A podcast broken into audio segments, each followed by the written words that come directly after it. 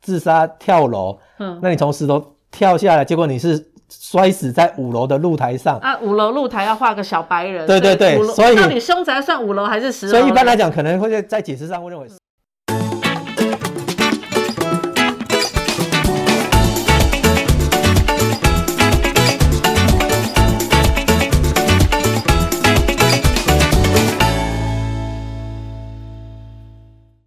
嗨，大家好，我是大影子。我是阿达律师，欢迎大家收听赛底拉律法。今天我要跟阿达律师带大家一起法律拉低赛。那赛底拉律法这个 podcast 节目呢，我们很欢迎大家可以在我们 podcast 下面可以留言，可以分享。另外呢，我们固定每个礼拜四我们都会放在粉丝团上面上架，所以想听的朋友们呢，我们很欢迎你们哦，帮助我们来按赞、转分享。另外呢，如果你们对于法律有一些呃想听的话题，想要得知道的法律常识，或者是你现在正在遇到的一些法律瓶颈问题，我们都很欢迎你留言，让阿达律师、让梦玲律师可以透过我们 podcast 这样的一个节目来为你疑惑解答，这样 OK 吗？没问题。 OK，好嗯，那我们今天要跟阿达律师来拉什么东西呢？因为呢，其实阿达律师他有很十年的法官经验，而且呢，在律师的呃那个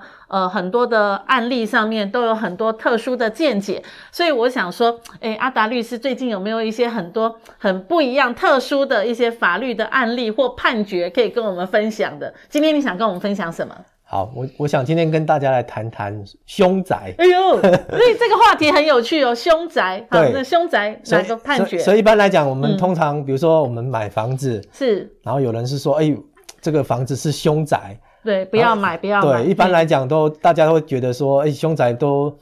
心里买都会觉得怕怕的，感住觉在里里面面有那个猫感不一样觉 嗯晚上有人还拉你的脚啊， 对对然后对，对你在你耳边吹吹气呀、所以很多人都都不敢就是来不敢买碰凶宅，嗯嗯嗯，然后因为凶或者说哎、房子发生了这样凶宅的事情，它的价格因为就没有人买嘛，对，所以价格就会低落这样就子，感觉里面不干净，对不对，或者说哦有人哎、诶买了房子才发才知道说这个房子是凶宅，他、啊觉得被骗了这样子，对他、就对又衍生了，然后变成一个诈房，屋纠纷，明明是一个民事买卖的东西，变成一个哎、诶刑事诈欺案件这样子对等对等对的。对，对，其实我最近其实有看到一个就是最高法院的判决，它判其实凶宅吗？它也是有嗯有一个有关凶宅的一个判决的一个案例。是那在以往实务上，对于说，哎，如果就是房子，比如说出租给别人，对然后比如说房客在房子里面，比如说，哎，就是自杀，嗯等造成说这个房子可能就是变成所谓法律上的凶宅，嗯，就是一发生了所谓非自然死亡的一个情形。是那这样的情形的话，就一一般在交易上都会认为说这个会有价格减损的一个情形，因为没有人要买嘛，对对对，所以就是以前都有发生过，就是那房东他就向那个承租人去请求损害赔偿，哦，或者因为说因为你害我的房子变成凶宅，对，或者不说哎假设是哎承租人嗯自杀的话，那也可能会向承租人的继承人嗯，去请求，因为他等于继承了这个这样一个债务，对继承人请求哦这个损害赔偿的情形。是在以往的情形，其实法院对这样的的都认为这个是可以请求赔偿的。嗯对，但是最近有一个最高法院的判决，他却突然好像推翻了以前以往的这样的一个看法。对他认为这样的一个判决，就是认为说这样应该有一个赔偿责任的一个判决，事实上是被质疑的。对，像以前法院会判说会构成一个损害赔偿责任的，对是认为对自房杀价掉了嘛，对对没有对人要买嘛，嗯。对自杀是认为是一种故意行为嘛。自杀是故意行为，因对为自己杀自己嘛，对不对？他嘿等于是他是一个故意，不是这种对过失行为，对所以对他这种故意行为，而且是一种嗯用一种悖于善良风俗的方法是，去侵害别人的一个财产权。对对，所以以前法院对这样的一个一个情形，都是用这样，比如说民法一百八十四条第一项后段、嗯这样一个规定，嗯去判决说，那这样子可能，诶，你承租人，如果你的家人是或者你你让第三人在这个你承租的房子里面发生一个自杀行为，对，那你可能就是承租人要负点依依照上面这个法律规定，嗯，要负一个损害赔偿责任。是，那或者说，就是如果是承租人本身自杀的话，嗯，那承租人的继承人就他必须得要继承这样的一个债务责任，嗯好，你要就是负这样一个损害赔偿责任。是。对，但是那这个高等法院怎么最判呢？最近最近最高法院的判决最高法就院认为说，法院对就是原原判决法院对于说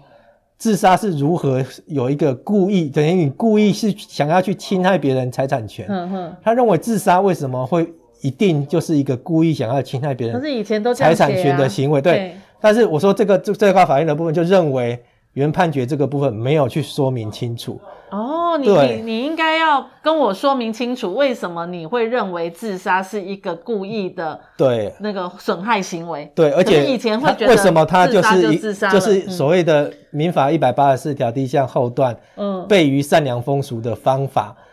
哦，他认为说好像没有这样一定想当然而就是这样适用的。哼，哼嗯哼哼嗯，因为这这边也要跟就是各位听众去说明一下，说我们法律的一个审级制度的情形。对，为什么什么地方法院还有最高法院？那他对对这样对驳回是又要重审吗？我所以不太了解，所以我这说到底哪些官啊？我来，我觉得顺便跟大家也说，来稍我们稍科普一微下，科普一下，对对对，嗯跟大家说明一下，说我们法院的部分原则上是分三级三审，嗯，三级三审就是所谓第一审法院叫做地方法院，地方法院，嗯，然后叫一审，对对，嗯然后第二审法院叫高等法院，对，到到了高等法院就二审了，对对不对？嗯，那第三审就是最高法院，最高法院就三审，对，所以嗯就一般的，就是通常的诉讼案件的情形，可能就是一项一个三级三审的部分。是，那第一审跟第二审嗯是所谓的事实审法院，嗯，什就是么叫做事实审法院？所以一个事情发生嗯之后进入到法院，嗯，那这个到底就是原告主张的这个事实是不是成立？嗯哼那法院可能必须要调查证据嘛？是，哦所以有检察官那种的，对不对？但不是检察官，变成民事诉讼里面可能就是原原告。告，哼，好，那原告，比如说今天是原告是那个房东，嘿，那房东他就是对这个房客或者房客的继承人，嗯，要提起这样的一个民事赔偿的诉讼。是，第一个，那你可能要举证说你有出租房屋，那你必须哦有要租约有必须租要约嗯有这个租赁契约嘛？。对，好、那另外就是哎，就是呃，房客或者说其他第三人在这个房子里面可能有发生一个自杀的行为，是，那第二个、第三个可能，哎，你主张你房子受有价值的减损，那这个减损的金额是多少钱？卖不掉了，所以对，大概原、哦，OK 原本市价有一千万，但是因为发生这样的话，可能就可能被打折了。对，五百万，所以你要赔对，我500万，所以你要你至少你可能就是要要去证明说啊，我这个房子价值上减损了五百万这样子。 OK，嗯所以这个东西都是在事实审法院，他要去调查清楚。嗯，所以对有这个事实，那他就会判，对，有有判这样的一个事判决嗯实。那接下来就是、哎要含涉到法律嗯哼，的规定要件里面。嗯哼，所以以前在这样的情形，法一般的法院都是以前的法院都是把它用刚才我所说的民法一百八十四条第一项后段、嗯，所谓的故意悖于善良风俗的方法侵害别人的权利的情形去判的。嗯嗯，但是最高法院这一次的发回的一个理由，就是认为说，这个如为什么自杀就是一定是以故意的行为去侵害所别以人他的反而权回利。去就是说，你要对告诉我你要说明清楚嘿他的为什么自杀是违反违他反嗯主观上你怎么去认定他有故意侵害别人的一个一个主观上的意思？那另外这个自杀这个是不是符于法律规定的所谓的悖于善良风俗的方法？是他认为说原审判决书里面没有这个部分没有说明清楚，所以他这个也是他撤销原判决的一个理由。哦，所以等于又打回到所谓的高等法院，对不对？对对那因为高等法院又要再因把为这样的一个事实举例说，对对，所以我刚才有讲说，第一审跟第二审是所谓事实审法院，是但是如果上诉到最高法院，所谓第三审法院的时候，它基本上是一种法律审，嗯它其实在审查就是原判决的部分有没有在适用法律的部分有违背法令的地方。是那他如果觉得有违背法令的地方，他可能就会撤销。是，那另外一种情形也是说，他认为说嗯，是不是该适用这样的法律，事实认定不清楚，是，他认为是死审法院没有调查清楚，那他也可能会造成他一个撤销发回的一个理由。嗯，对，所以最近最高法院的判决里面，其中有一点，他就认为说这一点来讲，原审法院针对这一点法律的适用的前提事实，嗯，他没有说明清楚，没有调查清楚，所以这是他撤销发回的一个理由。那蛮有趣的，它等于说撤销了一个大家原本都认知，感觉上这就是个文字填上去的一个东西，变成大家要在这文字上要去更多的去解读它，对不对？对，没错。那我想问一下，所谓的凶宅的定义到底是什么？比如说嗯自杀死在里面，当然就是凶宅。那也有那种就是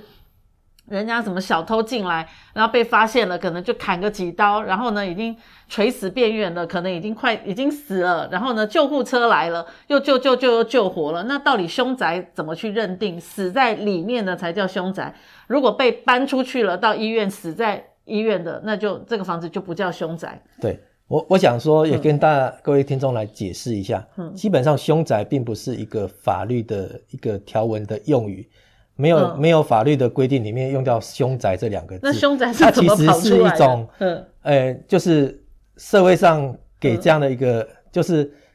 防止可能发生的死亡事件的这样的一个定义。但是这个死亡的部分又要区分为一般人的死亡，有一种叫做自然死亡，嗯，就是可心能就是脏就是生老病病死嘛，对，哦，嘿嗯就是年纪到了老死的、一种是生病死亡，这种叫做自然死亡。对，那有一另外一种叫做非自然死亡，哼那就有可能就我们刚才讲的，比如说烧炭自杀、自杀这种嗯行为就是非自然死亡。哼，另外一种就是可能会有他杀的部分对啊，比如说你刚才讲的凶杀案，嗯嗯哦嗯被别人拿刀刺死的，对这种基本上就是所谓的非自然死亡。对。那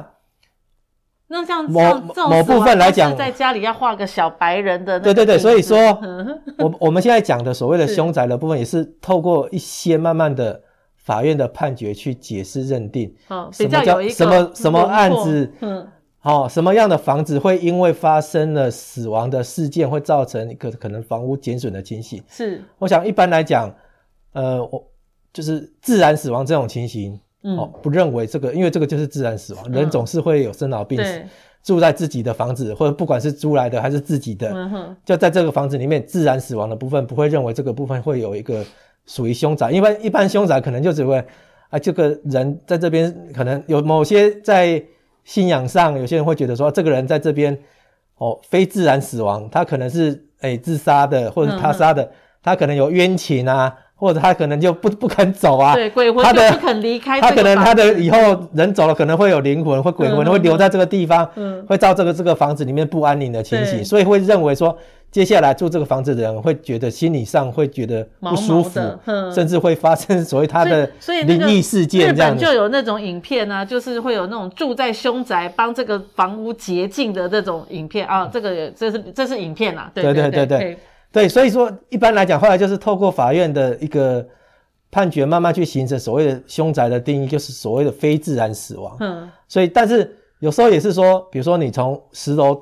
自杀跳楼，嗯那你从十楼跳下来，结果你是摔死在五楼的露台上，啊，五楼露台要画个小白人，对对对五楼所以到底凶宅算五楼还是十楼？所以一般来，讲，可能会在在解释上会认为嗯十楼是他从那边跳下来的，哼那他死是死在五楼，哼，他中间当然十楼掉下来就会经过了九八七六楼，对，但九八七六楼只是经过，嗯，所以他不会认为这个是凶宅，但是可能十楼跟五楼的部分可能就会认为算是，但是如果说你掉下来是掉在社区的中庭，对一个公共区域的从部十二分。楼跳下来，对，，如果是掉在公共区域的，那不会整栋楼吗也不会认为说整栋楼都是凶宅，那基本上可能只会认为他是从十楼跳下来的。哎，那如果从阳台跳嘞，那阳台就是哪一家的阳台啊？如果那从哦顶楼嘞，顶楼的话就没有啊。哦，对对，对对对，嘿哦，了解，哼哼，对，所以一般来讲，凶宅的定义可能就是我刚才所讲的说非自然死亡嗯的行为跟地点发生结果的情形。那如果说，啊比如说你是被被被人砍杀，嗯，但是你可能基本上你我逃出去了，当场可能还没有只是伤重，对，哦，后来逃是逃逃其逃到实爬到可能后来被三楼嗯送送医，结果是死在医院里面。那那基本上这样的情形可能会不会认为说这个之前可能被砍的地方是所谓凶宅的情形。那如果说我们讲的比较悬疑一点，我从十楼被砍，可是电梯不来，所以我为了要逃跑，我从十楼慢慢爬，爬爬到三楼，哇，血流太多，死在三楼某一家的门口。那门口基本上那还是公共区域，嗯哦一般我们可能讲我们讲的都是属于专有部分的一个情形。了解。对，那其实也不是每一个人都会觉得这个房子因为凶宅而叠价啊，对不对？对所以所以会叠价这个感觉上见仁见智。所以其实我刚才像基督讲，徒我们就不怕啊、其实我刚才讲，其实最高法院那个判决里面，他其实有讲到嗯另外一个发回的理由，就是一般法院在判决这样子说，哎，你必须要赔偿的部分，还有一个是基于租赁关系里面，是如果承租人你你使用房子或你交给第三人去使用房子，造成这个房子价值的灭失或价值的呃房子的减灭失或价值的减损的情形，是，那你必须要负损害赔偿责任。对，所以有些法院也是用这一条的法律条文来判决说应该应该要赔偿，因为凶造成凶宅你要负赔偿责任。是那最高法院其实就在这个地方去质疑这样的一个法律适用到底是不是正确，因为我们的法条其实很清楚的是，房屋的毁损嗯或价值的减损，嗯但是或或或毁毁损或灭失，毁损或灭失，嗯，但是所谓的凶宅有可能只是价值的减损。对，对，所以它价值的权衡，就是从法法律文字的解释上，它不属于毁损灭失，对，所以你这样的适用法律不能够直接适用。那你能够，我们法律上有一种叫做类推适用，你可能能够类推适用吗？嗯所以最高法院去认为说，原审法院在这个地方的法律适用上有问题，嗯，所以他也这部分去把它发回。所以说，所谓的说凶宅是不是一定会造成所谓的房屋价值的减损这件是事情，我讲某些情形是，但是有些人，比如说刚才无神所论者所谓的也所谓怕无神论者啊，对，或者基督徒或者会认为人死后不会有什么灵魂在那边嗯变成孤或魂者野他鬼本身的，是一个所大以法师什么之类对，的，所以他有嗯些人反而觉得说，哎、我喜欢买，因为可能也许便宜还是什么的，他觉得说我不捡怕便宜不了怕住这样的一个房子，嗯嗯嗯，所以这个东西也是可能在最高法院认为说，这个东西都是原审法院要去调查清楚，就是为什么会一定会发生价值减损这样的情形。那那你用什么样的一个规定去判决说应该发生这样的事事情的？哎，那他是不是就必须一定要发生一个损害赔偿责任的问题？嗯嗯嗯对，那依照刚刚那个判决啊，就是你说那个呃最高法院驳，因为叫那个叫驳回吗？废弃发回啊哦，废弃发回。那后续怎么会发展呢？这个接下来这个案子要怎么怎么往下发展？其实就是从第三审，就是案子又回到等于第二审嘛。嗯对那第二审就所谓的我们刚才讲事实审法院，对，那四审法院可能就必须要去解在释，嗯多琢磨，或者去调查更多的东西，去说明，哼，哎，这个东西到底适用法律上它的前提事实是什么？了解。对，那如果说我现在举例啦，哦，就是如果说他他已经说明了，然后到了最高法院，那最高法院还是不认同，那那可以来回几次啊？他那对于你的说明我不赞同啊，我嗯觉得基本上这个倒没有说一定会来回提，我们嗯真的有案子来回。可能在上上下下整个案子一直没有办法判决确定，十几年的案子都可能会有。但哦我们必须要讲的就是，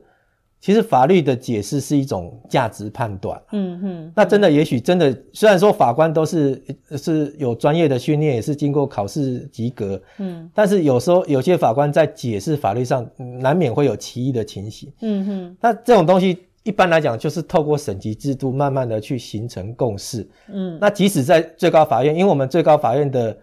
情形并不是像哎美国的最高法院，它可能就是那那那那十五位大法官，是那我们的可能就是会有很多的的法官，他们可能有不同的庭，那不同庭庭的见解可能也都不一样。像碰到这种情形的话，可能就是哎，最高法院他们必须要提起一个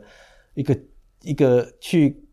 会议去解决这个法律歧义的问题，最后能够做出一个统一的见解。嗯哼，对，所以说我们会会为什么今天会特别提这个法法这个最高法院的判决出来，就是。嗯这个最高法院判决把以前好像法院认为想当然了这样的情形就要嗯负嗯嗯损害赔偿责任的一种法律的见解，是好像去有点去动摇了。嘿所以到底说这样能不能以后能不能用这个这样子去成立损害，害赔偿责任？嗯我觉得后续当然我们就就就会继续去观察，嗯然后看看以后慢慢的这个是不是会真的会形成一个一个共识，然后是变成一个统一的一个判决的一个方式这样所以子。嗯其实法律还蛮好玩的哦，就是说原本认为原所想当人耳，原本应该要这样做的，诶，某一天发现这个文字上面还是需要多一点对琢对磨，对对对然后又回过头来，必须要对那个法律的文字要重新做一个新琢的磨对是新的对对解对读。是那如果说有一个新的解读判决的时候，那曾经判过的案子可以回过头来说，诶，这个新的解读是这样，我又要来上诉吗？